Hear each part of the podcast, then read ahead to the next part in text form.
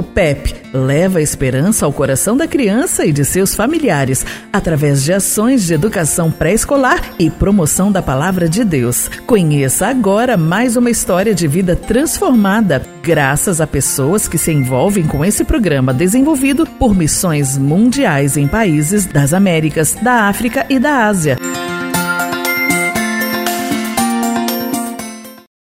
Compartilhando o que ouvimos e vemos.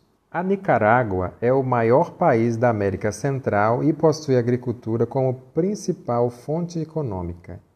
Na costa leste do país existem montanhas vulcânicas ativas. Já ao sul, dois grandes lagos, o Manágua e o Nicarágua. Possui flora e fauna diversificada com florestas tropicais cheias de pássaros, onças, cobras, lagartos, tartarugas, macacos e tamanduás.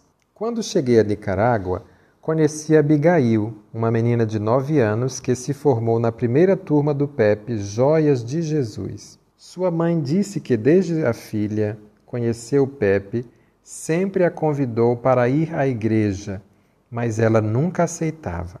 Passaram-se quatro anos e então seu irmãozinho Davi também foi estudar no Pepe. Depois disso, já eram dois insistindo para que ela fosse com eles na igreja do Pepe. A mãe de Abigail recebeu várias visitas das missionárias educadoras que oravam por ela e por toda a sua família ao mesmo tempo em que também a convidavam para ir à igreja. Mas ela, como de costume, sempre recusava o convite, embora já sentisse em seu coração uma vontade e curiosidade por ver o que realmente tinha de tão bom naquela igreja que os seus filhos tanto amavam. Passados alguns meses, o Senhor incomodou o coração dessa mãe de tal forma que ela decidiu ir ao culto na igreja, onde foi tocada tão fortemente que aceitou o Senhor Jesus como seu Salvador. Pouco tempo depois, aquela mãe se alegrou presenciando as conversões de seu esposo e de sua sogra, e hoje toda a família está firme na igreja adorando ao nosso Deus. Eles se casaram, foram batizados e adoram a Deus junto com sua filhinha, a Abigail.